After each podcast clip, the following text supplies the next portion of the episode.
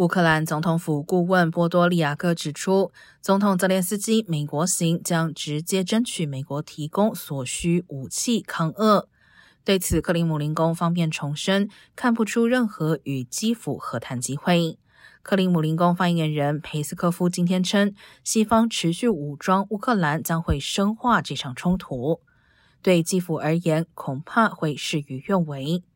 被问到莫斯科是否预期泽连斯基此行会有任何正面成果时，佩斯科夫回答表示没有。